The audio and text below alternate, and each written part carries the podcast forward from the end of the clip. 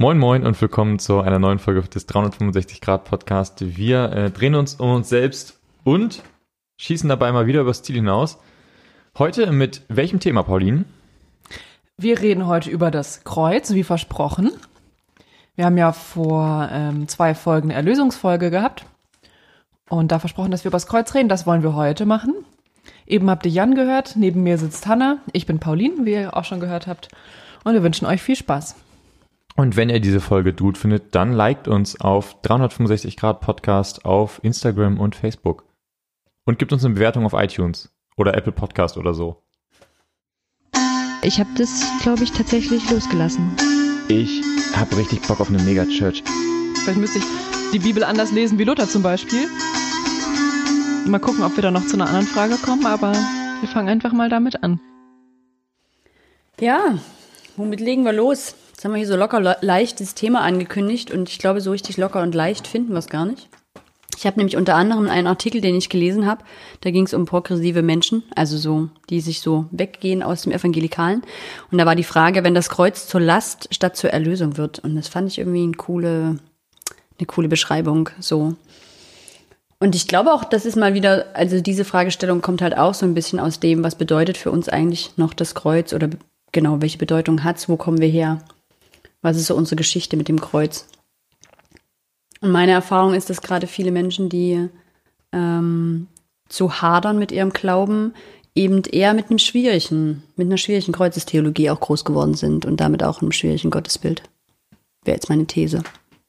Ich kann mir vorstellen, dass das so ein elementares, so ein, so ein elementarer Punkt ist im Glauben, weil es auch immer das ist, was, also, also Glauben, ich meine, das ist unser Symbol als Christen, das ist das, ähm, das ist das Symbol einfach mit, mit der, über, über das alles läuft irgendwie gefühlt. Das ist der wichtigste Feiertag, ähm, mhm. ist irgendwie Ostern, zumindest wird das immer gesagt, so ja, Weihnachten ist nett und schön, aber Ostern, Ostern, Ostern. Und ähm, wenn man einmal anfängt, finde ich, Sachen zu hinterfragen, ist das, finde ich, so der, der Punkt, um den, um den ich zumindest am meisten rumgelaufen bin, ihn nicht mhm. zu hinterfragen, weil ich das gemerkt habe, da habe ich auch am wenigsten Ahnung mhm. von und das ist irgendwie gleichzeitig das Größte und ist es eben viel leichter, sich über Bibelverständnis Gedanken zu machen, als über Ostern so. Hm. Ich glaube, was mich am Anfang interessieren würde, ist, mit welcher Idee über das Kreuz seid ihr denn groß geworden? Also was ist denn eure, wo du so sagen, wo ihr sagen würdet, in eurer Kindheit, Jugendzeit, das war so euer Verständnis, was ihr gelernt habt, wofür das Kreuz steht? Ja, an dieser Stelle kann ich gleich mal einen äh, Theologen anführen. Und zwar würde ich sagen, dass ich sehr klassisch nach der Satisfaktionslehre von Anselm von Canterbury äh, so erzogen wurde, ohne das zu wissen natürlich. Uh. Und ohne, dass die Leute, die mir das vermittelt haben, das wahrscheinlich wussten. Müssen wir jetzt einen Wein aufmachen, einen teuren, um diesen Satz irgendwie sagen zu dürfen dann auch? Oder der klang so sophisticated. Ja, Wein und Käse heute für uns. Ähm, sein Buch heißt Cur Deus Homo. Äh, warum wurde Gott Mensch? Hat auf Latein geschrieben, also war im Mittelalter auch ähm, ein wichtiger Theologe. So, und ich erzähle euch jetzt einfach mal kurz die Lehre, weil ihr werdet das sowieso alle kennen. Also es ist so, Gott, ähm, Gott gibt Gebote, er zeigt uns, was er will ähm, und möchte, dass wir dem auch folgen. Also er fordert Gehorsam, könnte man auch sagen, und hat eine gewisse Vorstellung, wie wir die Sachen machen sollen. So, der Mensch oder die Menschen verweigern sich jetzt dem. Ähm, sie tun nicht das, was Gott will, sondern tun andere Dinge, überlegen sich selber, was sie wollen. So, und daraus ergibt sich jetzt einfach ein großes Problem. Also Gott versus Mensch irgendwie ein Problem. Und dafür gibt es jetzt mehrere Lösungsvorschläge, die Anselm so durchgeht. Der erste Lösungsvorschlag ist, der Mensch macht die Sünde wieder gut durch gutes Handeln. Das wäre jetzt irgendwie so naheliegend. Also, oh, ich habe was verkackt, okay, ich mache es wieder gut. So macht man das ja auch normalerweise mit Leuten, die man kennt oder so. Probiert man das zumindest. Das ist aber unmöglich bei Gott, weil nämlich die guten Werke sind ja das, was er von Anfang an gefordert hat. Also die die Gebote zu erfüllen, ist ja, was er gefordert hat, das ist ja kein Plus, sondern das ist ja einfach nur Null sozusagen auf dem Konto. Also das ist der Standard und nicht das Plus. Also damit kann man nichts besser machen. Mein Konto ist sozusagen im Minus und ich kann nicht einzahlen, indem ich irgendwie die Gebote befolge. So, das heißt, das ist unmöglich, der Mensch kann es nicht wieder gut machen. Naja, dann die andere offensichtliche Lösung ist, dass Gott straft. Also klar, der Mensch hat nicht das gemacht, was Gott wollte. Gott bestraft den Menschen. Das heißt, dass er die ganze Menschheit zerstören muss oder vernichten muss und damit macht sich Gott irgendwie so ein bisschen lächerlich, weil er das heißt ja im Grunde, er hat einen Fehler gemacht bei der Schöpfung. Also er schafft die Welt, er schafft den Menschen, der Mensch verhaut das Ganze und Gott macht irgendwie wieder so Schluss damit, mit dem Projekt. Das war so ein Fehlversuch, irgendwie wie so im Labor oder sowas. Das kann ja nicht sein, Gott kann ja keine Fehler machen. Das heißt, diese Möglichkeit, Gott vernichtet die Menschheit, funktioniert auch nicht. So, dann gibt es jetzt noch die andere Variante, die wir, denke ich, auch gut kennen. Gott vergibt. Das ist allerdings ebenfalls unmöglich, weil damit die Glaubwürdigkeit Gottes in Frage gestellt würde und die Autorität Gottes. Also er hat ja diese ganzen Regeln gemacht und die Gebote. Es macht jetzt irgendwie keinen Sinn, dass er sagt, ah, ich habe sie nicht eingehalten. Ja, ist okay. Also war auch nicht so ernst gemeint. Wir machen einfach weiter und probieren es nochmal. Also alles drei unmöglich. Also was macht Gott jetzt? Er führt die Strafe aus, ja. Aber, also und er muss ja auch an einem Menschen ausführen, aber dafür wird er halt selber Mensch. Und so kann er die Strafe an einem sündlosen Menschen ausführen. Und nur an einem sündlosen Menschen bewirkt es, dass, dass es auch sozusagen für alle Menschen gilt. Und dadurch ist es die Wiedergutmachung, weil dieser eine Mensch sozusagen nichts wiedergutmachen musste, sondern Genau. der schuldet Genau. sozusagen nichts, deswegen ist es ein Bonus. Der hat, der kann sozusagen Ah, den der kann den Plus Bonus haben. rausarbeiten. Genau, der kann Mhm. Bonus rausarbeiten. Und alle sündigen Menschen nicht. So, ähm, das ist also im Grunde genommen so ziemlich logisch-mathematisch irgendwie, finde ich, das Ganze. Das ist aber sehr um die Bibel sozusagen herumgedacht, oder? Das ist jetzt ja nicht. Das ist nicht aus der Bibel. Genau, das ist sehr so, finde ich jetzt, okay, das ist das Grundproblem und warum hätte Gott sozusagen, was wäre wenn, sozusagen, das was wäre wenn der Bibel ist das so ein bisschen, wenn ich das so lese, höre. Also was hätte man alles sonst noch machen können, aber das ging halt nicht, weil, und des, Ja. genau deswegen Ja. ist es so passiert, wie es Genau. passiert ist. Also er nimmt sozusagen eine Tatsache des Glaubens, also Gott wurde Mensch, Gott ist am Kreuz gestorben Mhm. und überlegt sich, wie kann man das jetzt logisch begründen? Naja, anscheinend gibt es logisch keine Alternative. Mhm. Also es ist noch ein bisschen ausgefeilter, würde ich sagen, als das, womit ich aufgewachsen bin. Aber das, womit ich aufgewachsen bin, ist sozusagen der, der Satz davon oder sowas. Das, was übrig geblieben ist, so die, die Pointe oder so ungefähr. Die ist dann auch noch bei mir angekommen als ungebildetem Laienkind. Ja, so, so in der Tiefe habe ich das nie durchdacht. Ich habe das auch, ich habe das zum ersten Mal überhaupt erst in den letzten Jahren verstanden, dass es da verschiedene Theorien gibt. Für mich war immer ganz klar, da gibt es irgendwie, also das ist diese Opfer-Metaphorik, Metaphorik, ähm, das Lamm, was geopfert wird, sozusagen, ähm, die Menschen müssen immer sozusagen etwas, müssen immer etwas opfern, müssen etwas aufgeben, um, ähm, um diesen Riss zwischen Menschen und Gott zu kitten, der durch den Sündenfall entstanden ist. Und um das einmal sozusagen ein für alle Mal durchzuziehen, gibt es eben das wertvollste Opfer, was man bringen kann, und das ist eben Gott selber. Und der ist sozusagen auf die Welt gekommen. Also so ein bisschen von so einem altorientalischen Tieropferbild oder sowas ausgedacht. Oder allgemein Ja. einfach so, was man unter Tieropfern kennt. Man hat Genau. ein Problem mit seinem Gott, man bringt ein Opfer da, aber dieses Opfer ist halt so extrem hochwertig, dass Ja. es einmal für alle reicht. Genau so würde ich sagen, so, so bin ich damit aufgewachsen.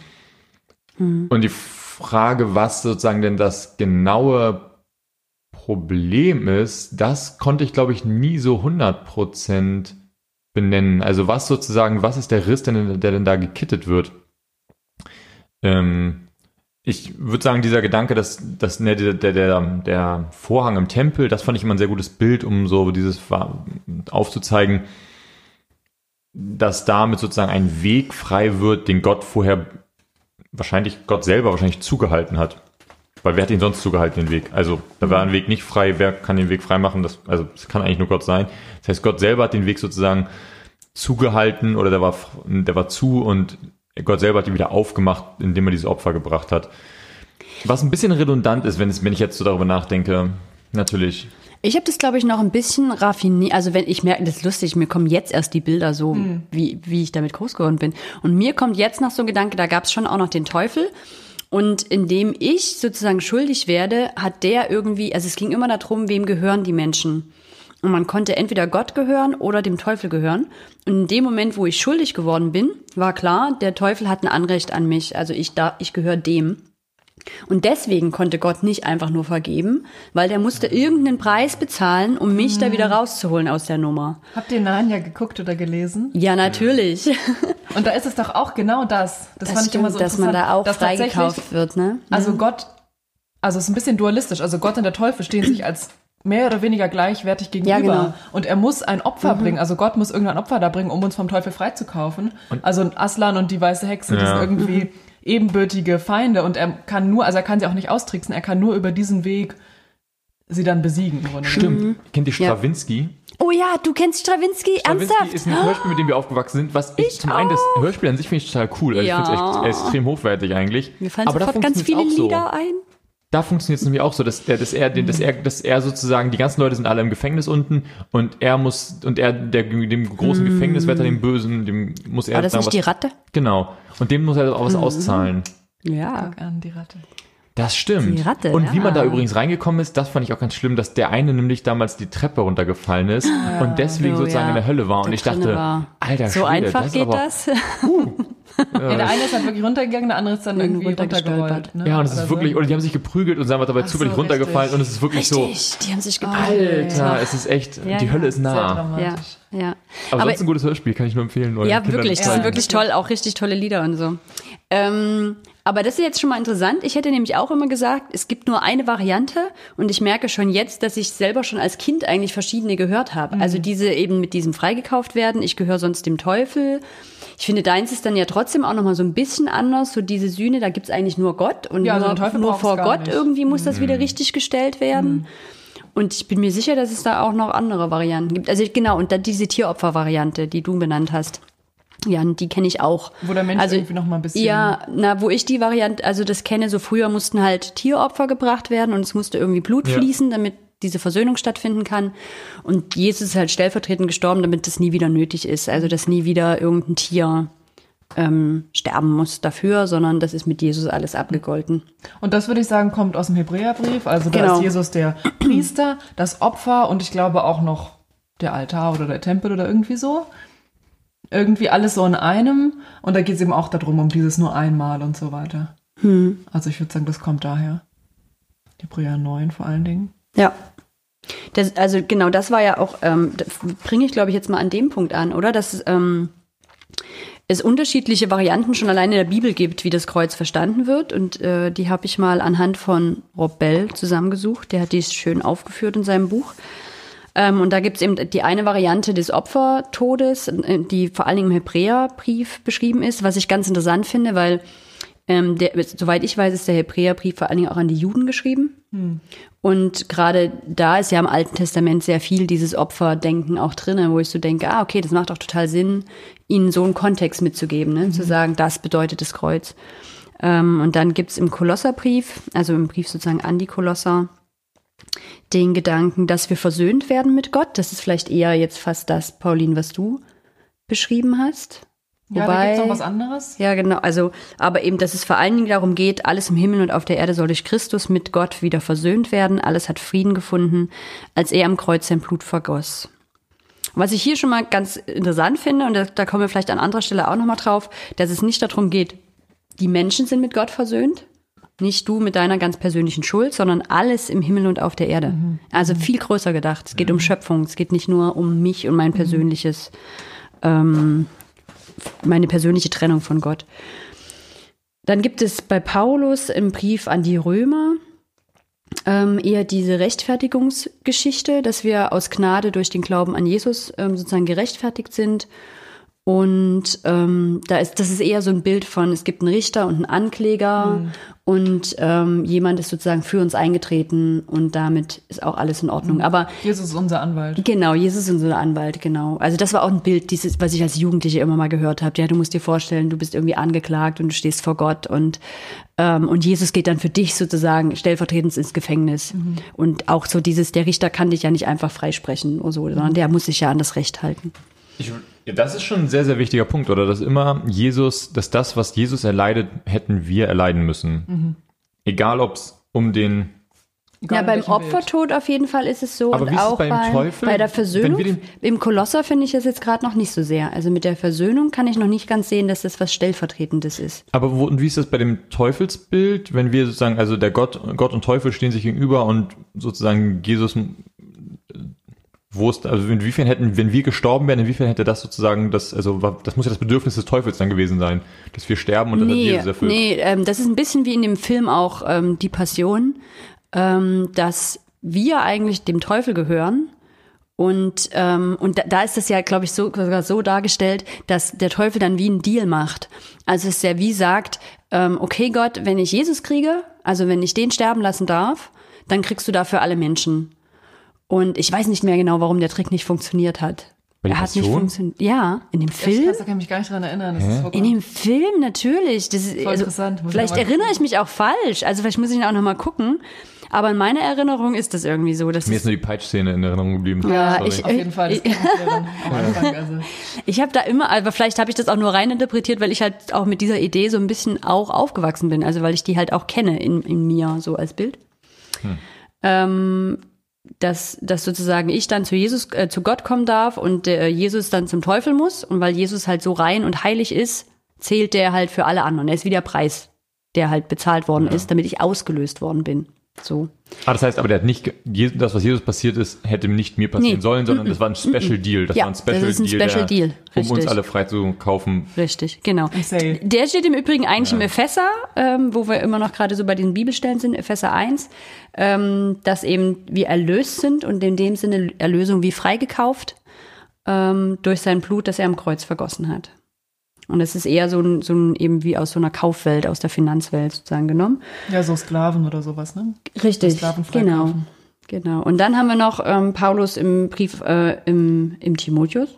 Hat das Paulus? Ah ja, der hat an Timotheus geschrieben. Und zwar im zweiten Timotheus 1. Ähm, da geht es darum, dass eine Schlacht gewonnen worden ist. Ähm, und der Tod keine Macht mehr hat. Also, dass wir eigentlich ewiges Leben haben können danach. Das ist dort der Deal. Mhm. Es gibt auch dieses Bild, oh, wo ist das? Korinther irgendwo oder sowas, dass es den Triumphzug gibt, also dass Jesus uns im Triumphzug mitführt und halt die dunklen Mächte so als, als Verlierer zur Schau gestellt werden in dem Triumphzug. Wobei bei Rob Bell, glaube ich, ganz wichtig ist, dass der eben sagt, ist es nicht die Stelle bei Rob Bell, wo er aufzählt, dass es ganz verschiedene Bilder gibt und damit sagt, am Ende sind das alles Bilder. Und ich würde jetzt an der Stelle ja sagen, naja, die, also viele Sachen davon passen ja schon zusammen. Also viele davon kann man ja schon sozusagen mit, die passen, die widersprechen sich jetzt nicht die Bilder. Also die kann man, man kann sagen, eins davon ist konkret gemeint und alles andere sind Bilder, die das sozusagen beschreiben. Also Triumphzug und so Gericht zum Beispiel widerspricht sich ja noch nicht. Oder ähm, so. Ich könnte den Teil vorlesen, weil der, den habe ich mir tatsächlich auch angestrichen, als was, ähm, was ich ganz interessant fand, um darüber vielleicht nochmal ins Gespräch zu kommen. Ähm, also genau, das ist bei Rob Bell, das letzte Wort hat die Liebe oder Love Wins. Ähm, viele sind überrascht, wenn sie erfahren, dass in den ersten Jahrhunderten der Kirchengeschichte das Bild von Jesus, der den Tod besiegt und in einer Schlacht den Sieg erringt, das zentrale vorherrschende Verständnis des Kreuzes war. Zu anderen Zeiten und an anderen Orten wurden wiederum andere Erklärungen stärker betont. Das ist eine entscheidende Einsicht, besonders wenn man merkt, wie viele weiterhin den Opfervergleich in unserer modernen Welt benutzen.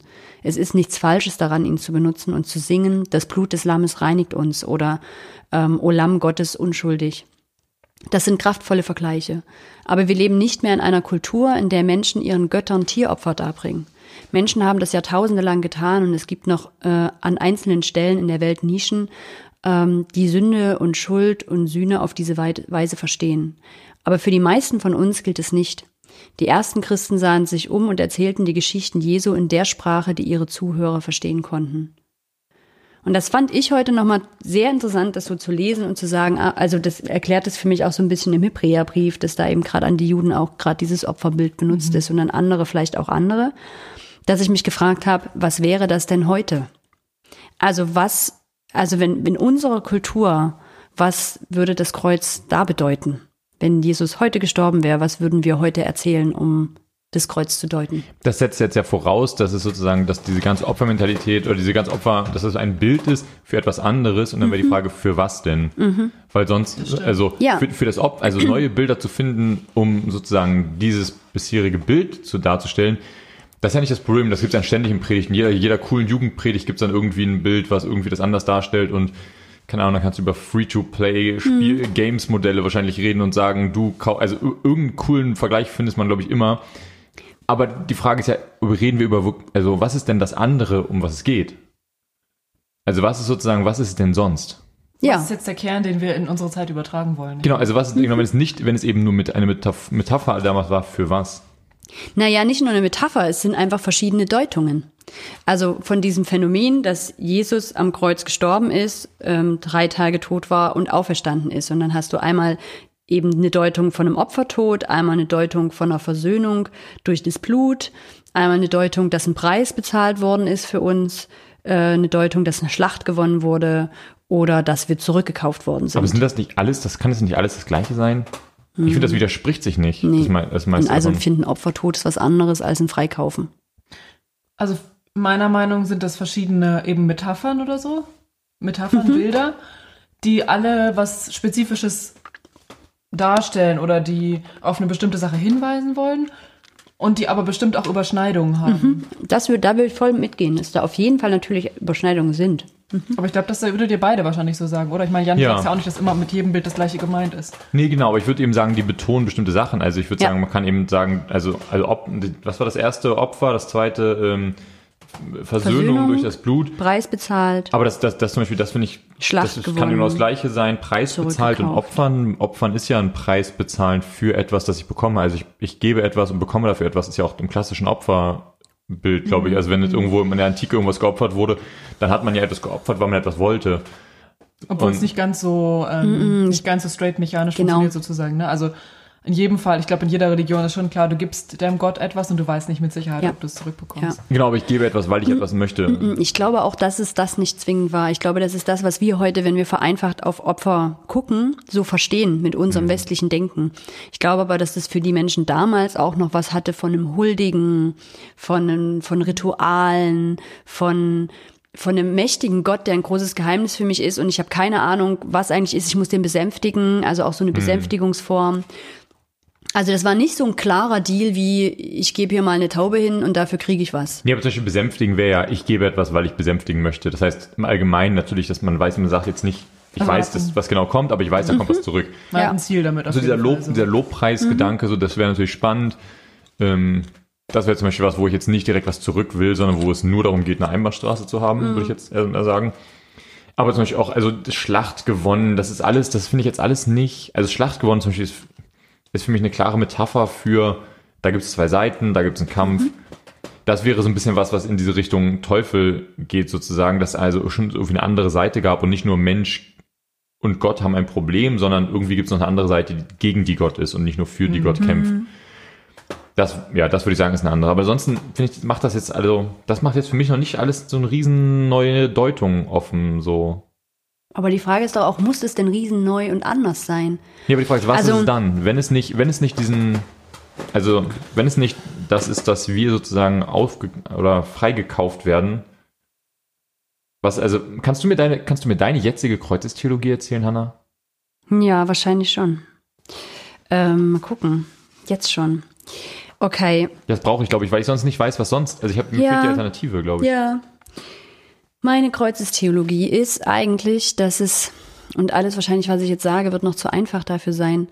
Ähm, für mich ist es eine ganz, ganz große Hoffnungsgeschichte. Also für mich geht das Kreuz nicht ohne die Auferstehung. Ich kann dir über das Kreuz nichts erzählen, wenn es die Auferstehung nicht gibt. Und da rede ich nicht von einer leiblichen, also das ist mir eigentlich total egal, ob das eine leibliche Auferstehung ist oder eine geistliche Auferstehung, was auch immer. Aber für mich geht das Kreuz nicht ohne die Auferstehung. Und für mich ist das, dieses, diese Kreuzesgeschichte wie eine Erinnerung daran, dass das, dass etwas ganz Konträres zu dem, wie ich in meiner Gesellschaft lebe und wie ich aufgewachsen bin und wie mein ganzes Innerstes strebt, ähm, dass etwas ganz Konträres da zu mir Erlösung bringen wird. Ähm, also in, dem, in diesem Punkt stirbt jemand und das ist nicht das Ende, sondern danach wird Jesus auferweckt. Er steht auch nicht alleine auf, sondern Gott weckt ihn auf. Das heißt, da wo ich eigentlich denke, alles ist vorbei, es gibt keine Hoffnung mehr, da ist dann immer noch Hoffnung. Und für mich ist das in ganz vielen Sachen, wo ich sage, es gibt Tag und Nacht. Nach jeder, nach jeder Nacht kommt ein Tag. Es gibt Winter, zumindest bei uns. Wir erleben einen Winter und dann einen Frühling. Ähm, und für mich ist das alles eine Erinnerung. Das ist wie, als würde Gott mit ganz vielen Pfeilen immer wieder sagen, Leute, da geht's hin. Das ist das, was euch Erlösung bringt. Ähm, Erlösung kommt im Sterben, nicht in eurem. Und ich denke manchmal, ob heute für uns eine Botschaft wäre, nicht in eurer Optimierung, nicht im immer besser werden, nicht im die Dinge noch perfekter können, sondern eigentlich im Scheitern. Eigentlich im Sterben und im einfach nur sich dann auf etwas Größeres verlassen, außer mich selbst, was eine Hoffnung hat, dass es dann eine Auferweckung gibt. Das ist für mich, glaube ich, mein, und das ist für mich wirklich Also auch wenn wir jetzt beim letzten Mal so die Diskussion hatten, ob ich eigentlich noch im Christentum bin oder nicht, für mich ist das der Kern. Und das ist das, was ich am Christentum liebe, diese Botschaft. Dass dieser Jesus da gestorben ist und mir dagelassen hat als Erbe und als Erinnerung, Hannah, es ist nicht das Letzte. Es gibt immer eine Hoffnung und ich werde diese Welt irgendwann erlösen. Ich, das wird irgendwann, alles Sterben wird irgendwann ein Ende haben. Und warum Jesus Auferstehung und nicht die von, wie heißt der, Zachäus? Nein, wie heißt der? Wird auferlebt, Ach auferstehen. so, Lazarus. Lazarus, sorry. Mhm. Warum, warum Jesus Auferstehung und nicht Lazarus auf, Auferweckung? Gute Frage. Ich glaube, mein erstes wäre, weil Jesus von Gott auferweckt worden ist. Je, äh, Lazarus auch. Ich weiß nicht, war ja Jesus dran. ähm, und das andere sicherlich nochmal durch die Besonderheit von Jesu Leben und seine Verbindung zu Gott. Vielleicht müsste ich sogar sagen, weil ich eben doch auch glaube, dass Jesus Gottes Sohn ist. Vielleicht. Aber Oder das ist zumindest was Gedanke, dass, dass in Gottähnliches Gott hat. Wiederauferstehen gibt. Also Ja. dass es sozusagen die Möglichkeit des Also ist- gibt, die gibt es ja bei Lazarus auch. Ja, genau, aber da, da fehlt mir dieser, ähm, der, das, ich habe die Erklärung dazu tatsächlich auch mal gekriegt. Ah, warte, ich hab's. Weil Lazarus ist tatsächlich wieder in sein menschliches Dasein aufgeweckt worden, auferstanden. Jesus nicht. Also bei Jesus gehen wir eigentlich davon aus, auch ähm, in vielen theologischen Richtungen, dass du diesen historischen Jesus hast vor der Auferstehung und vor dem Kreuzestod. Und dann hast du diesen Christus, an den wir eigentlich heute glauben, und das ist der danach. Und das ist bei Lazarus nicht passiert. Also Lazarus ist einfach Mensch geblieben, ist irgendwann wieder gestorben. Ähm, und das ist bei Jesus nicht der Fall. Also Jesus ist eigentlich in diesen neuen Menschen auferweckt worden. Das heißt, nachdem sozusagen etwas bei uns stirbt, Gott ist wieder auferweckt, ähm, oder Gott sozusagen ein neues, ein neues schafft, ein neues Ich Mhm. sozusagen schafft, ist das neue Ich mein erster Gedanke ist heiliger als das alte Ich. Oder weil besser ist, glaube ich, jetzt das falsche Wort. Ja, besser ist auf jeden Fall das falsche Ja. Wort. Und auch anders. Eine andere, ein bisschen eine andere Form oder Art von Mensch oder so. Ja, anders würde mir sogar fast eher noch gefallen. Ähm, wir hatten das ja das letzte Mal bei dieser Erlösungsgeschichte auch, dass es eben doch auch eine Trennung ist an so vielen Stellen. Ähm, und wartet, jetzt müsste ich nochmal sagen, ich habe nämlich in meinen Aufzeichnungen vom Lesen eines Buches auch so vier Trennungen gefunden. Ich weiß gar nicht, ob die jetzt Sinn machen. Ich gucke mal ganz kurz drauf. Ähm, das ist eigentlich auch egal, also ist eigentlich gar nicht so wichtig, aber da ist was anders. Also da ist dann auf jeden Fall etwas Grundlegendes anders. Und deswegen spielt für mich die Auferstehung auch im Hier und heute und jetzt ganz sehr eine Rolle und gar nicht so sehr für meinen Tod, also für meinen leiblichen Tod, sondern eigentlich vielmehr für Dinge, die im Hier und Jetzt und heute sterben. Und ich kann das ganz, ganz real, auch gerade im Moment kann ich das sehr in meinem Leben sehen. Also wir hatten das vorhin, dass ich irgendwie gefühlt so viel arbeite und so viel mache und wirklich wenig Zeit habe für schöne Dinge. So, meine Schwester hat vorhin angerufen und dann haben wir geguckt, wann ich mit ihr telefonieren kann. Und ich kann ja einfach gerade, ich kann mit ihr am Freitag im Zug telefonieren. So, das ist eine Zeit, die ich ihr geben kann. Und ich habe dann da gestanden und habe gedacht, das ist doch irgendwie, was ist das denn? So. Und ich kann das aber nicht lassen. Also ich kann erkennen, dass ich eigentlich zu viel mache. Und ich bin, glaube ich, im Sinne dieser Gesellschaft erfolgreich und toll. Aber ich weiß eigentlich, das ist nichts, was mir wirklich gut tut. Das ist nicht das, was mich wirklich erlösen würde. Und ich kann es aber wie nicht lassen. Also ich weiß, ich werde dann nicht um irgendein Sterben wahrscheinlich drum rumkommen. Und dann kann ich es vielleicht lassen. Weiß ich noch nicht. Ich glaube, für manche Menschen ist ein Burnout zum Beispiel so ein Sterben. Und da sagt man ja auch ganz klar danach, dass das wie so eine Festplattenabsturz ist und es wieder neu gebootet wird.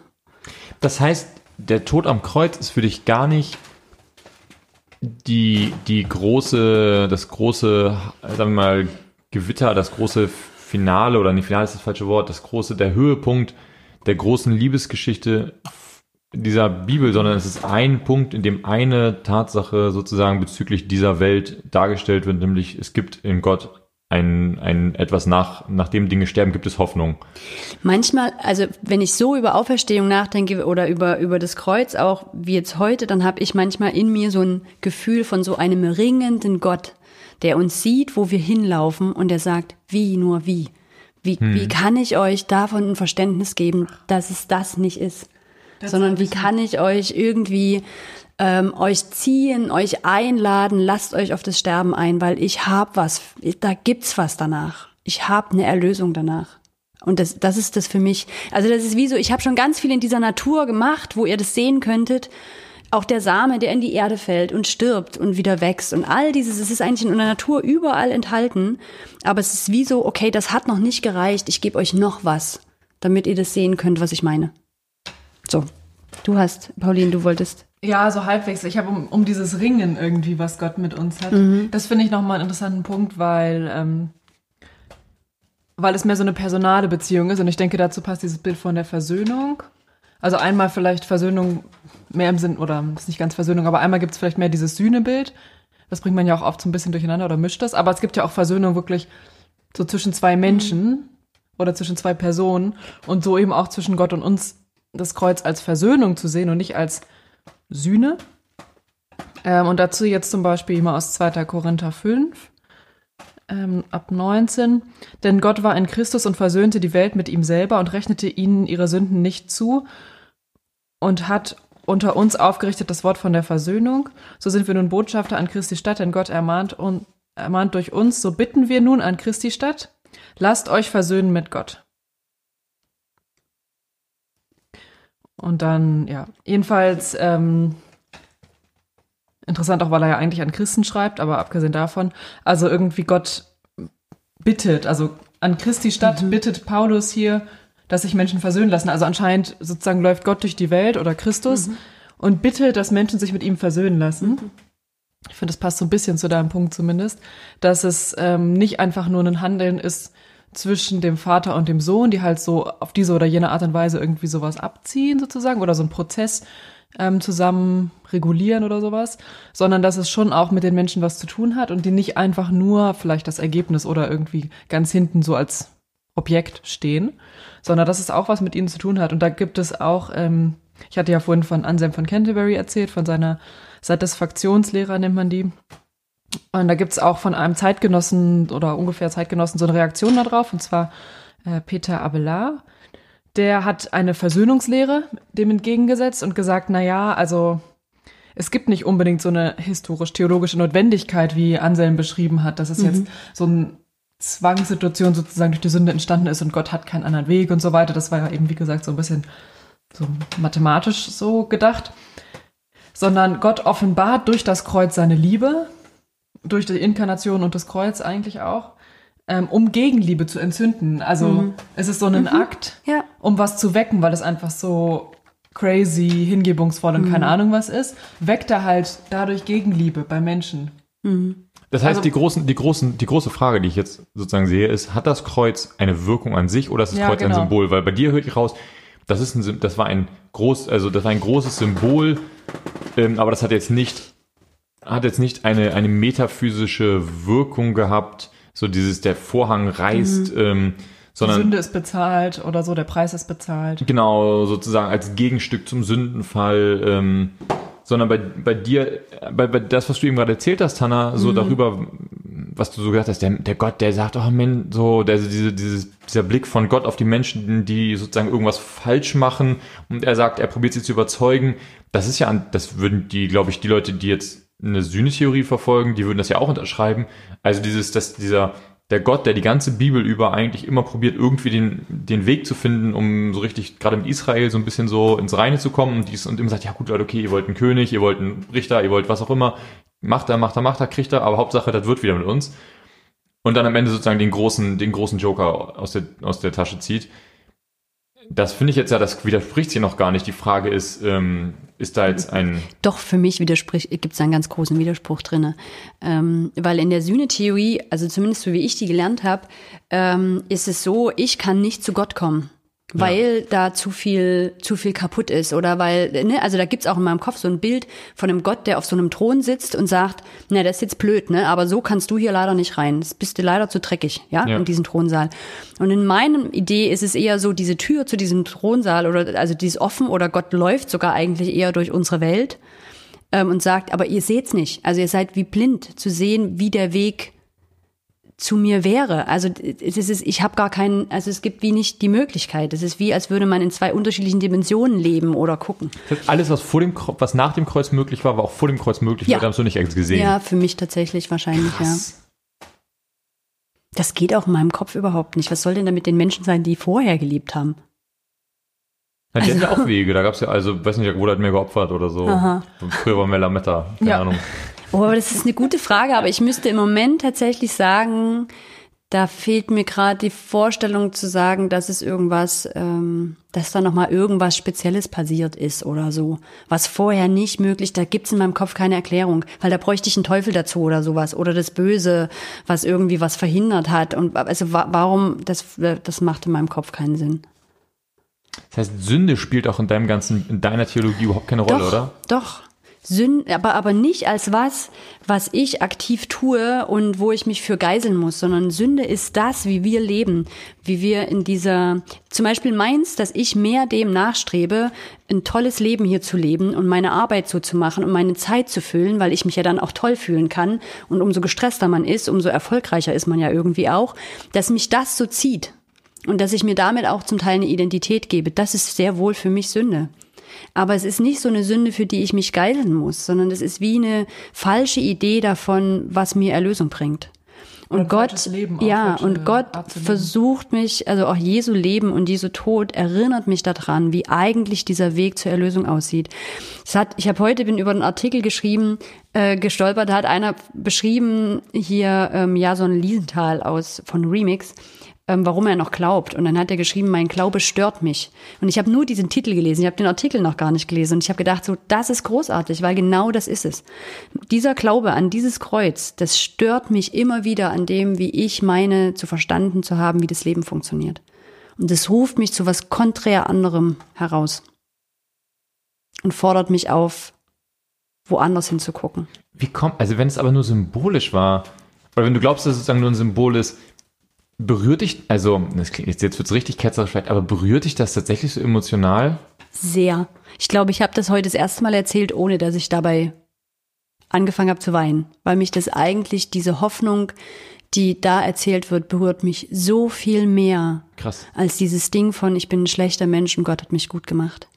Also ganz ehrlich, also zum Beispiel schon allein in diesem Punkt auch, ähm, ich habe jetzt diese Woche den Film Systemsprenger gesehen. Weiß nicht, ob ihr den gesehen habt Noch nicht leider. über ein, ein Mädchen, die schwer traumatisiert ist und äh, aus all unseren pädagogischen Systemen, die wir so in der Gesellschaft haben, rausfällt, weil sie einfach all das nicht kann, was man können muss, um in dieser Gesellschaft zu bestehen. Und ich glaube, ich hätte diesen Film irgendwie durch Rotz und Wasser hüllen können, weil es so hoffnungslos ist, weil du weißt, sie wird nie einen Platz finden, weil es keinen Menschen gibt, der so viel Power hat, so viel Energie, so viel Liebe, dass er das wieder gerade rücken kann, was in diesem Kind kaputt gegangen ist. Und das ist für mich die einzige Hoffnung. Dass es für diese Kinder, für solche Menschen irgendwann eine Richtigstellung gibt. Das ist, das ist, das ist ein permanentes Sterben, was diese Menschen erleben. Und da gibt's niemanden, der Gerechtigkeit herstellen kann. Niemanden. Und da kann ich nur an, also das ist, das ist meine Hoffnung an diesen Gott immer noch. Und dann verstehe ich, warum du zurück zum Kreuz kommst, weil es, weil ich dann auch denke, dann reichen mir, also dann reicht mir Lazarus nicht aus, weil es nicht, nicht groß genug ist, Ja. sondern Keine dann, wirkliche Veränderung eigentlich. genau, sondern dann muss ich auf die Suche gehen nach, nach einem, nach einem Akt, der so groß ist und dann, dann, ja, dann, dann kommt das Kreuz, ja, das verstehe ich.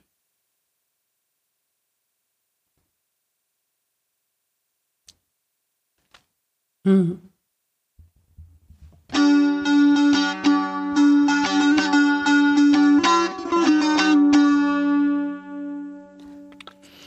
Ähm, Jan und Pauline, was bedeutet für euch denn jetzt das Kreuz heute? Ich glaube, ich kann das gar nicht so direkt beantworten, weil ich wirklich mich immer gefragt habe, na was denn sonst? Also wenn es nicht die Sühne ist, weil es eben um nicht nur um das Kreuz geht, sondern um einen Gesamtzusammenhang, was die Bibel eigentlich für eine Geschichte erzählt. Ähm und ich glaube, ich habe gerade zum ersten Mal so den Gesamtzusammenhang bei dir verstanden. Also dieses Bild von, da gibt es den Gott, der den Menschen sieht auf der Erde. Der Gott ist aber nicht ein Gott, der jetzt ständig eingreift, sondern der Mensch macht schon auch so ein bisschen das, was er will. Und der Gott, der sich etwas für diesen Menschen erhofft.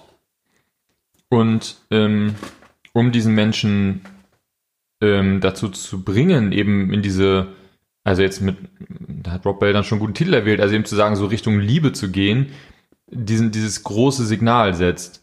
Ähm, das tatsächlich finde ich einen relativ zusammenhängenden, sinnvollen, das finde ich eine relativ zusammenhängende, sinnvolle Theologie tatsächlich. Ähm, was ich auch daran sehr schön finde, ist, dass das Kreuz etwas ist, was wichtig ist, wenn es dich berührt. Ich habe da jetzt letzte Woche ein Gespräch darüber gehabt, ähm, über, dieses, über diesen Drang zu, Theo äh, zu, zu missionieren und dass ich das nie nachvollziehen konnte früher, weil ich immer gemerkt habe, am Ende so richtig was wirklich, also das, das, ich wach nicht morgens auf und denke, boah, das, das ist so wichtig, dass irgendwie jetzt irgendwie hier sozusagen jetzt das Evangelium, das Evangelium hat mich nicht berührt, sozusagen, sondern es war immer etwas, was sozusagen mir erzählt wurde, dass es eine Notwendigkeit ist. Es ist wie so ein bisschen der Klimawandel, wo ich sagen würde, das, also das, irgendwann muss man verstehen, dass es eine Notwendigkeit ist, die unabhängig, ob ich sie cool finde oder nicht, die einfach passiert. So war ungefähr das Evangelium für mich. Ähm, und da ich die Folgen davon nicht gespürt habe, hat es mich halt auch nicht, also hat es nichts mir gemacht. Ich habe halt nicht morgen in der Zeitung irgendwie gelesen, so, keine in Australien sind halt so und so viele tausend Leute jetzt oder ein paar Millionen Tiere erweck, entrückt worden von Gott, die erweck, also muss die, also sozusagen das Evangelium muss ich anfangen zu predigen, so. Ähm, und das fand ich irgendwie eigentlich auch immer relativ traurig, dass ich dachte so irgendwie, man wird, man, man sagt immer, ja, ich müsste ja mehr, ich müsste ja mehr davon den Leuten erzählen, aber so richtig hat's mich nicht gecatcht. Und ich finde das tatsächlich was, wo ich sage, ja, das, also wenn das, das ist sozusagen dann, dann hat's wirklich was von Hoffnung. Und zwar ganz konkret reelle Hoffnung hier und jetzt auf dieser Welt habe ich Hoffnung durch das Kreuz. Und das habe ich in der anderen Theologie nicht. Ich glaube, ich kämpfe noch damit, dass es das Kreuz dadurch so, also das Kreuz nur als Beispielhandlung, als, als Symbolakt, das ist auf jeden Fall, das muss erstmal, glaube ich, noch ein paar Jahre sacken, glaube ich, bis ich das irgendwie so jemandem sagen könnte, dass das irgendwie, dass ich das so glaube. Das muss ich mal gucken, ob ich da, mal gucken, wo ich da hinkomme. Ähm und ich finde auch nach wie vor die andere Variante von Gott und Mensch, die eigentlich, also diese, wo Gott den Menschen schafft und ihn so nah wie möglich an sich haben möchte, wie es geht, der Mensch sich aber dagegen entscheidet, sozusagen, der Mensch ist, also ich würde sagen, insofern eine, eine, eine, halt eine schwache Schöpfung, war halt nicht so, also war halt bewusst eben mit einem, mit einem Fehler designt und dieser Fehler ist halt gut eskaliert, so die Freiheit. Ähm, und dass sozusagen der Mensch eben die Chance hat, da wieder zurückzukommen in die selbstgewählte Unfreiheit zu Gott, indem er sich, ähm, indem er diese, dieses, dieses Opfer nutzt sozusagen, die finde ich auch gar nicht so dumm. Wieso ist das für dich selbstgewählte Unfreiheit? Weil für mich ist das Freiheit. Nee, ich meine das, was sozusagen der Sühnetheorie mir angeboten wird. Ah, okay, okay. Also eben zu sagen, ich unterstelle mein, ich gebe mein Leben Jesus, das ist ja, un, das, ist ja das hat ja mit Unfreiheit zu tun, zu sagen, ich gebe Entscheidungen ab, ich gebe, ich, so viel ich kann, gebe ich Entscheidungen ab. Ich kann nicht alle Entscheidungen abgeben in dieser physischen Existenz, aber so viel ich kann, gebe ich ab. Und ähm, das finde ich tatsächlich so schlimm, was jetzt klingt, vielleicht auch gar nicht so. Ich finde das in sich auch relativ stimmig und ich kann. Das hängt, wenn das Gottesbild stimmt, dann ist es auch ein cooles, also finde ich es auch eine schöne Geschichte. Mhm. Ähm, und jetzt, ja. Ich glaube, der, Ja. Also an dem Punkt nochmal, das fällt mir gerade auf, ich glaube, das hatte ich kürzlich in einem Gespräch mit jemandem, ähm, dass der Unterschied da für mich manchmal ist, ich glaube, in meiner Theologie gerade ähm, geht das halt irgendwie nach innen. Also das setzt sich viel mit meinem Inneren auseinander. Oder ich weiß gar nicht, wie ich es sagen soll. Dieses auch Entscheidungen zu treffen, hat eher was damit zu tun, ich finde in meinem Inneren einen neuen Weg, Entscheidungen zu treffen. Und diesen Glauben, wie du es gerade beschrieben hast, wo ich eigentlich ein ganz gutes Gottesbild habe und aber diese Sühne-Theologie auch glaube, da ist es halt wie für mich so externalisiert. Also ganz viele Dinge werden so nach draußen gegeben. So Gott hat mir gesagt, da geht's jetzt weiter, etc. So. Also das wäre nochmal so ein Unterschied, glaube ich, der für mich auch so was ganz diametral unterschiedliches für mich innerlich ausmacht. Ja, bei dir ist halt dadurch, dass Gott nicht eingreift, ist der Mensch halt eben, hat der Mensch eben auch viel mehr Wichtigkeit. Und in der anderen Theorie oder Theologie hat der Mensch eben Ja. auch, hat der Mensch, da geht es eben darum, dass der Mensch ist das Problem. Also die Freiheit des Menschen, unsere, unsere Handlungsfreiheit ist das, wo es alles den Bach untergeht. Oder diese, diese Wahlfreiheit. Und wir, und deswegen ist gut, je mehr wir abgeben. Du hast halt ein sehr positives, also bei dir ist ein sehr positives Menschenbild und ich würde sagen, in der anderen Theologie ist ein sehr Ja. Ist ein negatives Menschenbild grundsätzlich erstmal drin. Geliebt, aber eben, naja, ist eben so ein bisschen so wie, ja, so ein bisschen, naja, ich, ich liebe ihn ja schon so. Ich, wir haben eine Katze zu Hause in Hamburg, wir lieben sie schon, aber sie ist auch, sie ist auch ganz schön nervig. So. Und so ist, so ist, also so ein bisschen ist das mit dem, mit dem Menschen halt auch. Sch- Schade, dass er so ist, wie er ist, ne? So. Ist blöd gelaufen, ne? Ja. Hm. ja. Pauline, wie ist es bei dir? Ähm, ich finde es auch gar nicht so leicht zu beantworten. Ich würde auf jeden Fall sagen, das Kreuz hat mehrere Dimensionen für mich. Also es, man kann irgendwie auch das Symbolische aus diesem Kreuz nehmen und da sehr viel mitnehmen. Und für mich ist es, glaube ich, nur ein Aspekt oder also eine Lesart und es kann trotzdem irgendwie auch so was kosmologisch Versöhnendes oder sowas geben, was tatsächlich irgendwas verändert. Aber ich glaube, ich, ich habe da noch nicht richtig so eine, so eine richtige Antwort zu gefunden, würde ich wahrscheinlich sagen. Also ich finde schon, das Schönste eigentlich am Kreuz oder was ich wertvoll daran finde, ist halt die Versöhnung mit Gott. Ich weiß nicht, ob ich mir vorstellen kann, ohne Kreuz zu glauben und einfach so an eine gute Verbindung mit Gott oder so, weil ich habe schon das Gefühl, eine Versöhnung muss irgendwie mhm. schon sein. Also mhm. so eben, es gibt irgendwie Schuld und es gibt Probleme und es gibt Sachen, die schlecht laufen bei mir, in der Welt insgesamt, was weiß ich, bei anderen Menschen. Und ich glaube, das Bedürfnis nach Versöhnung, würde ich sagen, ist schon da für uns alle und dass das irgendwie im Kreuz halt geschieht.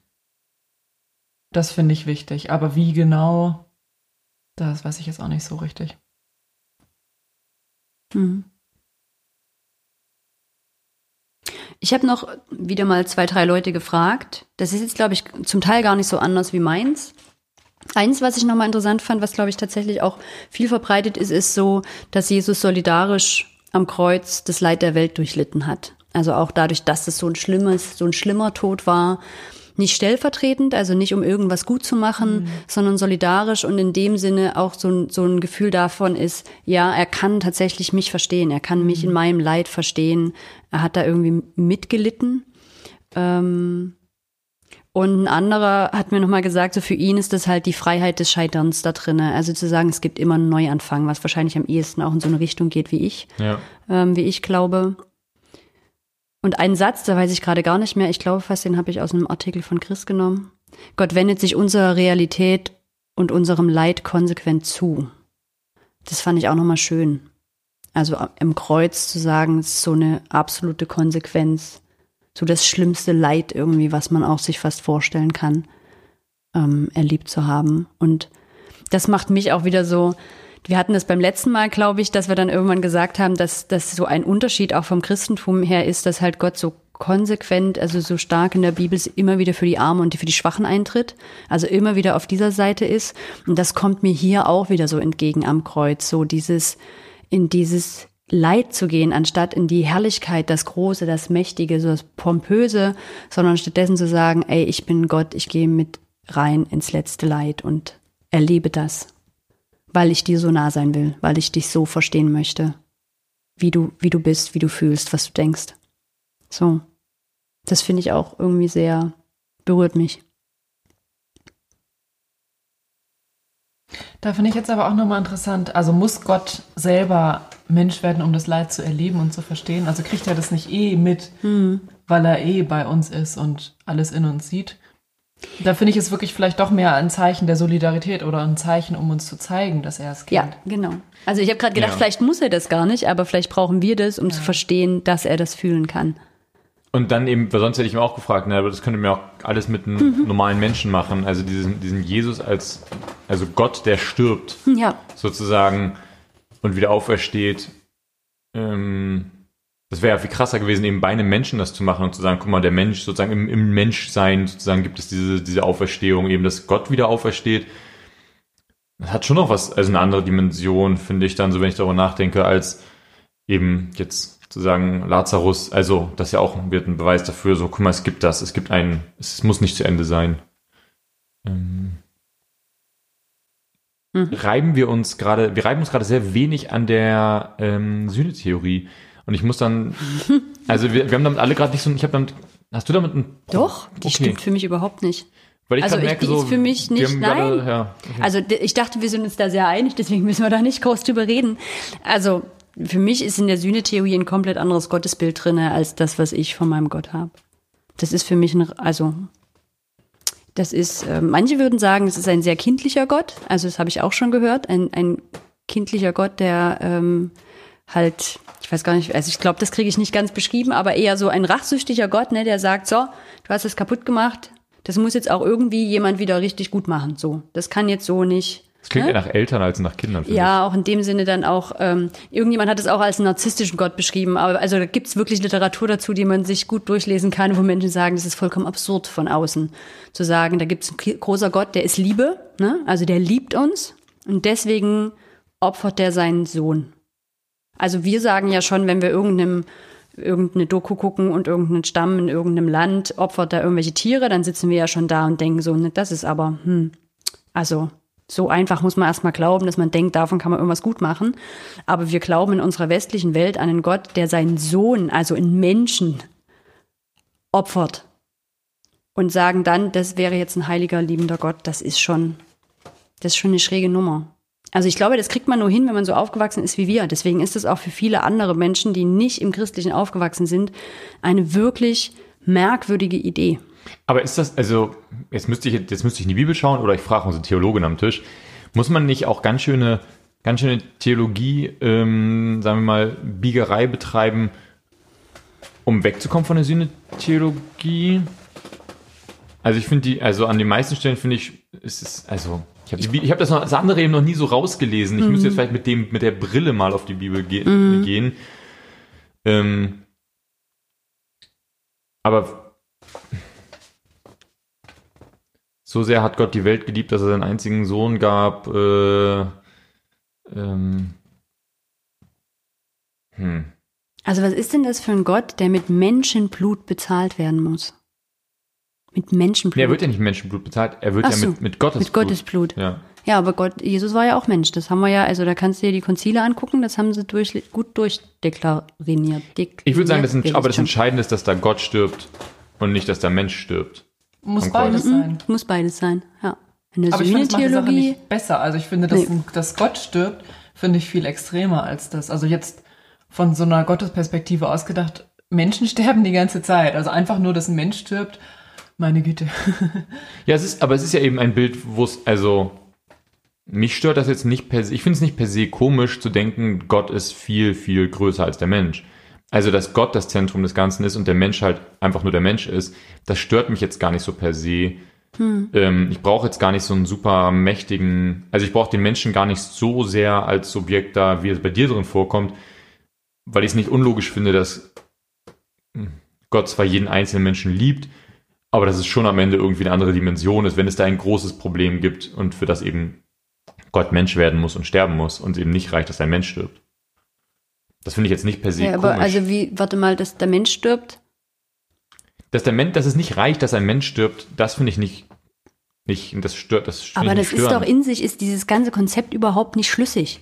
Also entweder, also ne, es gibt ja auch immer so diese Elternidee, so, ne? Also Gott ist irgendwie, ups, wie unser Vater oder so. Und ähm, ganz ehrlich, auch Eltern würde ich vollkommen schräg finden, die sagen so, es tut mir leid, Kind, ich kann dich leider so nicht lieben.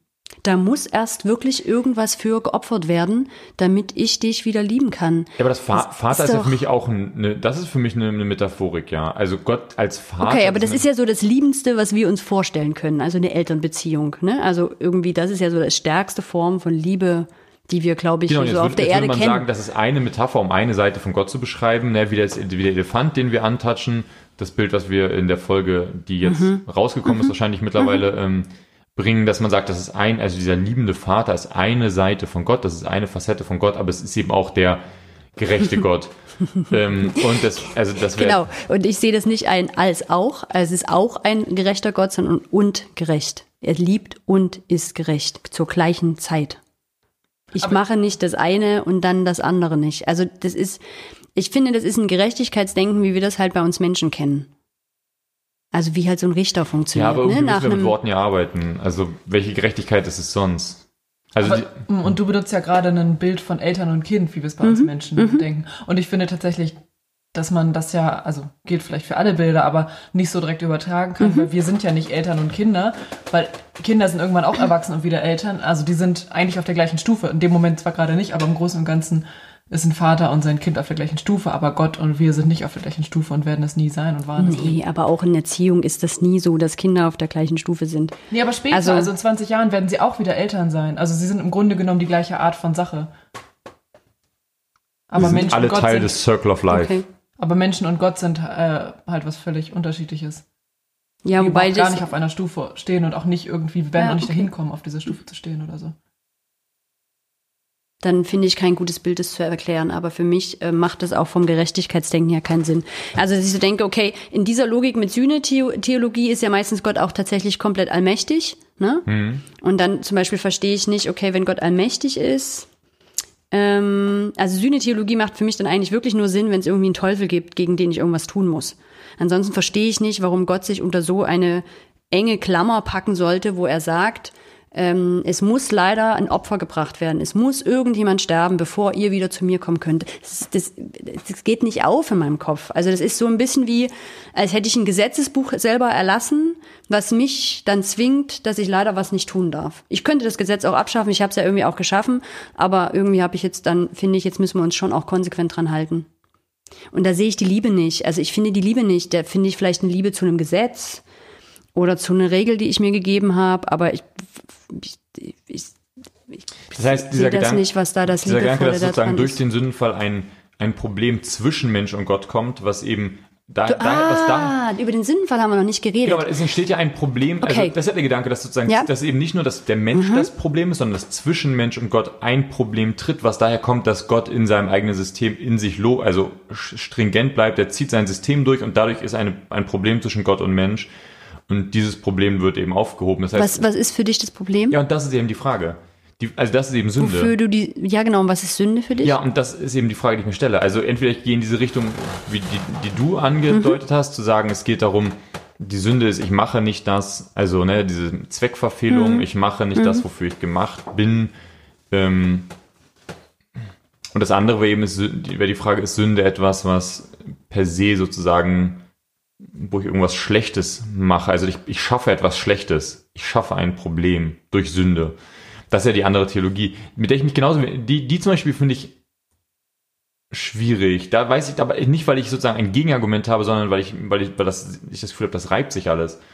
Und ich würde eben sagen, also dann wäre sozusagen die Antwort darauf ja, dass du sagst, naja, guck mal, das reibt sich alles, es gibt nicht so eine richtige Antwort, was ist denn nun Sünde genau? Dann lassen wir sie doch weg und sagen, es gibt einfach nur Gott und Menschen und der Mensch und die Handlungen sind das Problem und der Mensch kann seine Handlung ändern.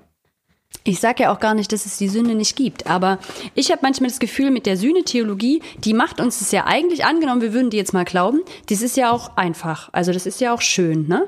Also ich habe Sünde in meinem Leben, das ist jetzt doof, aber es ist richtig gut, weil Jesus ist gestorben. Dann bin ich eigentlich auch nicht mehr so richtig verantwortlich für meine Sünde, weil der ist ja gestorben, das Ding ist gelöst. In meiner Theologie müsste ich manchmal sagen, ist das Leben ein bisschen schwerer.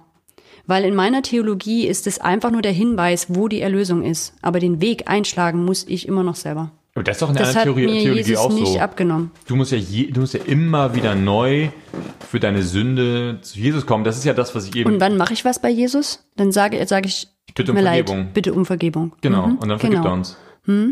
Das ist, genau, würde aber bei mir noch nichts an der Lösung bringen in meiner Theologie. Nein, im einen Fall ist es so, wir müssen es halt ständig tun, aber wenn wir es tun, ist jedes Mal sozusagen das Ziel erreicht. Das Problem tritt, wieder auf. Wir bitten wieder um Vergebung, das Ziel ist wieder erreicht. Und das andere ist, wir haben von Anfang an das Ziel nicht erreicht, sondern probieren unser ganzes Leben lang dahin zu kommen, das Ziel zu erreichen. Also jetzt bei Hannah. Und kommen irgendwie vielleicht annähernd dahin. Ja, ja, wahrscheinlich ist es viel prozesshafter. Das heißt, ja. bei dir ist aber sozusagen das, das Problem, Hanna, bei dir das Große sozusagen im Leben des Menschen ist einfach, dass wir halt nun mal in einer fehlerbehafteten Welt leben, dass halt das Leben nicht kein Ponyhof ist. Das ist sozusagen das Grundproblem. Das löst, das ist auch nicht auflösbar, sondern wir können halt uns das Leben nur schöner machen und die Welt schöner machen, indem wir uns daran orientieren, wie, wie, wie, wie liebevoll Gott ist. Das klingt jetzt, es klingt jetzt, ich Nee, es sehr das zu finde ja genau, nee. Also ich könnte da gar nicht an allen Punkten gerade ansetzen, wo ich dir nicht zustimme, dass ich das so beschreiben würde. Ähm, da würde ich mir jetzt, glaube ich, einfach wiederholen, weil das ist einfach, glaube ich, glaube, ich habe da einfach ein ganz anderes Weltbild. Ich habe nicht so ein dualistisches Weltbild von, da war es gut und dann hat jemand was gemacht, dann war es schlecht und dann muss wieder jemand was machen und dann wird es wieder gut. So. Das ist ja immer ein Entweder-Oder. Und das ist so nicht in meinem Verständnis. In meinem Verständnis ist es ein sowohl als auch.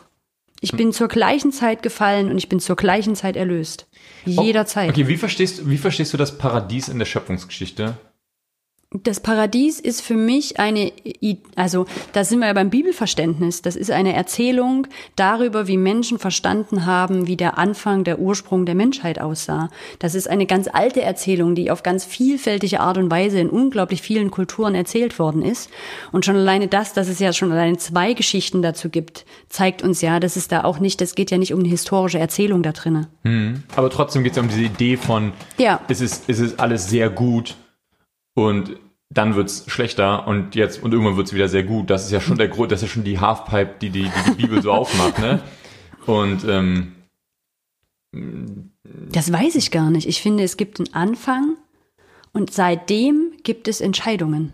Immer und immer Ja, genau. wieder. Und wir- Entscheidungen und wir durch den machen- Menschen, die Menschen Entscheidungen machen halt durch Gott. das- Die Menschen sind eben stä- ständig dabei, auf der Halfpipe des Lebens weiter nach unten zu gehen und ähm, Jesus macht halt die, macht halt aus einer, aus einer Rampe Ja. eine Halfpipe, so ungefähr. Weil er halt sagt, guck mal, da geht's wieder, also ich, ich füge da was dran, ich kann auch wieder hochgehen. Mhm. Das ist so ein bisschen so, wie ich das verstehe. Und bei dir ist es, was ist es bei dir? Bei Für dir mich ist alles ein Prozess. Es ist ein ständiger Prozess und ich glaube auch, Du grindest Übrigen, einfach so. Bei dir ist das Leben ein großer Grind. so Naja, ich weiß auch so. nicht, ja genau, ich weiß auch nicht, ob das nicht auch eine sehr westliche Weltanschauung ist, die wir haben, dass halt immer alles irgendwie nach oben geht oder immer alles irgendwie nach unten geht. Also wir haben ja so ein Fortschrittsdenken, ne? Also alles entwickelt sich immer höher. Ja, Hoffnung, das ist aber das Prinzip Hoffnung. Das ist, glaub, ich glaube, das ist das gleiche wie bei dir. Bei dir gibt es auch so, dass du sagst, es gibt die Hoffnung auf das, es geht danach wieder nach oben. Na, ich weiß nicht genau, ob das eine Hoffnung ist oder ob das nicht eher immer ein Optimierungsgedanke ist und auch immer eine Idee ist davon, ähm, alles, was neu entwickelt wird, muss automatisch besser sein. Und das sehe ich nicht. Also ich glaube, es gab, in, also schon alleine auch, wenn ich Geschichte angucke, die unterschiedlichen Kulturen, die es gab, das ist keine beständige Aufwärts- oder Abwärtsbewegung, sondern das ist ein Auf und Ab. Ich habe das Gefühl, das ist einfach eine andere Antwort auf die, auf die Suche nach Hoffnung. Und du hast einfach eine andere Antwort gefunden, die halt mehr diesseitig ist. Und die Menschen haben halt eine jenseitigere Antwort, Ja, weil die keine Lust haben, gut dass alles so von ihrer Handlung abhängig ist. Ich habe jetzt gerade noch mal versucht, ähm, was zu finden, weil ich hatte nämlich eigentlich noch mal einen Artikel gelesen ähm, in der EKD, wo ich nie genau weiß, was das eigentlich, was heißt EKD, Pauline? Kannst du mir das? Evangelische Kirche Deutschland. Dankeschön, das hätte ich auch drauf kommen können. Ne? Ähm, da gab es nämlich richtig einen Streit darüber oder gibt es auch immer noch eine ganz große Auseinandersetzung darüber, hängen wir immer noch dieser Sühnetheologie an oder nicht? Ähm, und verlieren wir komplett das Kreuz, wenn wir das nicht tun? Also was kann das Kreuz stattdessen sein? Und ähm, und da gab es eigentlich auch nochmal eine gute Beschreibung davon, aber ich glaube, ich finde sie nicht. Genau, viele moderne Theologen sehen im Verständnis des Kreuzestodes als Sühneopfer ein grausames und sadistisches Gottesbild, das der Lehre Jesu von der unbedingten Liebe Gottes widerspricht. Konservative Christen halten dagegen am Opfergedanken fest und argumentieren, der Kreuzestod Jesu verliere ohne die Opferstellung seine besondere Bedeutung. Also das wäre vielleicht nochmal so ein bisschen dieser Konflikt, der da auch drinnen liegt. Und wo ich interessant fand, ähm, das klingt für mich so wie früher die Streite, die sie im Konzil hatten. Ne? Also wo man mal wieder was auf einmal angeguckt hat und sich gefragt hat, ähm, hat das eigentlich noch Bestand, sehen wir das so? Und vielleicht kann ich das mit mir deswegen auch gut irgendwie vereinen, weil ich ähm, es gibt ja diesen Teil, der irgendwie so Prozesstheologie heißt, da kenne ich mich eigentlich gar nicht so sehr aus, aber ich kann mich sehr, sehr gut mit diesem Gedanken anfreunden, dass das alles ein Prozess ist, wie eine große Geschichte, in der wir uns bewegen. Und da gibt es halt ein Auf und Ab und Wendungen und Entwicklungen, ähm, aber vor allen Dingen auch Veränderungen, also auch veränderte, also das, was Gesetz im Alten Testament geheißen hat, das heißt halt schon allein im Neuen Testament nicht mehr. Und dann gehe ich auch innerlich nicht davon aus, dass es dann heute noch genau das Gleiche heißt, sondern dass es auch da sich was verändert und entwickelt. Und so geht's mir wahrscheinlich einfach auch mit diesem Kreuzesverständnis. Pauline, wie groß, wie verbreitet ist denn tatsächlich die andere, eine andere Theologie?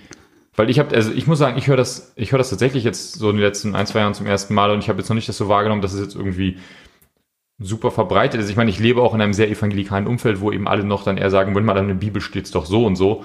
Und zwar genauso mit Sühne und strafender Gott und so. Ist das in der, also hast du das Gefühl, dass das sozusagen in einer liberaleren Theologie mittlerweile alles eigentlich schon längst völlig anders gedacht wird? Hm. Also gewissermaßen ja. Andererseits, wenn ich jetzt sage, also ich meine, ich kann nicht die liberale Theologie gut vertreten. Also ich studiere jetzt halt an der Uni, aber ähm, also wenn man jetzt zum Beispiel einen Professor für Neues Testament oder sowas fragen würde oder eine Professorin, dann würde die Person wahrscheinlich eher über die verschiedenen Bilder in der Bibel reden, als jetzt darüber, wie man das jetzt findet. Ne? Also es geht einfach Mhm. nur darum zu erforschen, was da ist. Ähm, Aber ich kann mir gut vorstellen, so ist auch mein Eindruck, dass so der Opfergedanke auf jeden Fall nicht so beliebt oder verbreitet ist. Aber das kann ich jetzt von der Uni natürlich nicht sagen. Da müsste man jetzt Hm. tatsächlich, Hm. denke ich mal, eher liberale Pfarrer und Pfarrerinnen oder sowas hören, was die so predigen.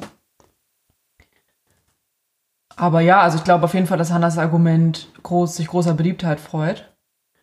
Ähm, die Frage ist vielleicht dann so ein bisschen, was bei anderen Menschen an diese Stelle tritt, weil ich Hm. vermute, dass nicht alle unbedingt deine Theologie vertreten, Hanna, sondern vielleicht nochmal andere Sachen. Mhm. Ähm, das wäre vielleicht ja auch interessant. Hast du noch was, Hanna? Sonst hätte ich nämlich Ja, jetzt einen Abschlussgedanken ähm, dazu. Oder so ein, ein, wie geht's weiter? Also eben, das gab halt dann irgendwie von der EKD her einen Grundlagentext, ähm, mit Blick auf das Reformationsjubiläum 2017 erarbeitet wurde. Und der setzt sich intensiv mit biblischen Befunden auseinander. Und dann gibt es ein Zitat. Die Betrachtung des Kreuzestodes im Horizont der biblischen Texte kann den Verdacht ausräumen, es sei auf Golgatha um die Vollstreckung eines göttlichen Strafbedürfnisses gegangen. Bedürfnisses gegangen. Und vielleicht, das kam mir jetzt gerade Kannst du nochmal. das nochmal vorlesen? Ich, Ah ja, die Betrachtung des Kreuzestodes im Horizont der biblischen Texte kann den Verdacht ausräumen, es sei auf Golgatha um die Vollstreckung eines gött göttlichen Strafbedürfnisses gegangen. Und ich glaube, da kommen wir vielleicht der Sache noch mal kurz näher, dass ich, ähm, ich bin, glaube ich, ganz viel mit dieser Idee auch aufgewachsen. Es ist eine logische Konsequenz, dass da jemand sterben muss für uns. Und, ähm, und gerade dadurch, dass es in meiner Vorstellung halt auch den Teufel gab, ne? sondern da musste er halt irgendwie, Gott hatte da irgendwie keine Chance, aus der Nummer wieder rauszukommen. Da musste jemand für sterben. Und ich glaube, viele sehen die Sühnetheorie aber ohne Theologie, ohne Teufel. Und dann geht es darum, jemand muss bestraft werden für unsere Sünde. Und dann ist dieser Tod von Jesus eine Bestrafung Gottes. Und da gibt's, glaube ich, ganz viel Kritik an dieser Idee, einen strafenden Gott gleichzusetzen mit einem liebenden Gott. Ähm, und das ist, glaube ich, das, wo sich so viele auch dran reiben oder auch das, wo, ich mich vielleicht am ehesten dran reibe. Aber ich weiß manchmal auch gar nicht, ob ich mich wirklich an diesem, ich glaube, für mich ist es einfach eine Wegbewegung aus meinem Alten hin in eine andere Vorstellung. Und der brauchst das Sühneopfer nicht. Also in meiner Theologie brauche ich einfach diesen Gott nicht, der irgendwas, jemanden braucht, der irgendwas wieder gut macht. Sondern der kann das jederzeit selbst tun. Und der ist schon immer dabei, sich auf mich zuzubewegen. Hm. Ähm, genau. Und ich hatte eigentlich irgendwas zu Hause gefunden, wo ich so dachte, das wäre ein geiler Schlussartikel. Aber wer weiß, ob ich das jetzt noch finde. Dann kann ich ja währenddessen meinen Dann darfst du Gedanken- deinen nochmal Gedanken bringen. Ich würde mich guck jetzt tatsächlich mal. an dieser Stelle aufrufen dazu, uns ähm, eure Kreuzestheologien zu Ja, schreiben. bitte. Also mich würde es wahnsinnig interessieren, was andere jetzt dazu sagen, denken. Ähm, schickt uns auch gerne, also schickt diese Folge auch gerne eurer ähm, evangelischen Pfarrerin oder Pfarrer, der uns gerne dann auch nochmal sagen soll, was er eigentlich predigt oder so. Also mich würde tatsächlich interessieren, wo das als ähm, Theologie auch so als Status quo einigermaßen irgendwie gepredigt wird. Ähm, und ob das tatsächlich, wie verbreitet eine, also wie verbreitet diese The- Theologien tatsächlich sind in Gemeinden. Weil ich eben Hm, aus Gemeinden komme, wo es ganz klar Ja, der, wo der Strafende, wo es den strafenden Gott braucht und ähm, wo es das eben gibt und wo eben die Bibel auch so ausgelegt wird und alles und so weiter und so Mhm. fort. Also mich würde das an der Stelle wahnsinnig interessieren, was da draußen noch so ähm, gelehrt wird, gedacht wird, geglaubt wird. ja. Ich habe noch einen Gedanken, an, an den wir jetzt heute noch gar nicht ähm, rangegangen sind. Ähm, es gibt ja auch immer Kar-Samstag. Und das ist zum Beispiel für mich was total Tröstliches, dass ähm, es auch einen Samstag gab, dass Jesus nicht einfach nach dem Kreuzestod aufer auferweckt worden ist. So, babim, es hätte ja auch irgendwie gleich sein müssen. Wozu braucht es diese drei Tage? Und ich habe manchmal das Gefühl, dass viele Menschen am Samstag leben.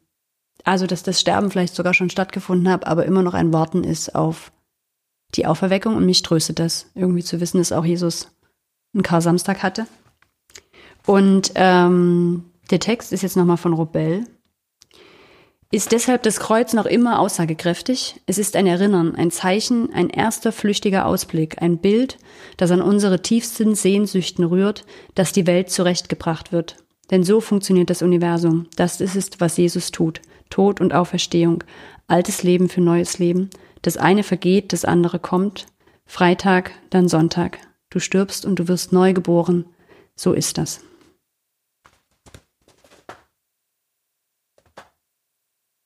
Bis zum nächsten Mal. Ciao.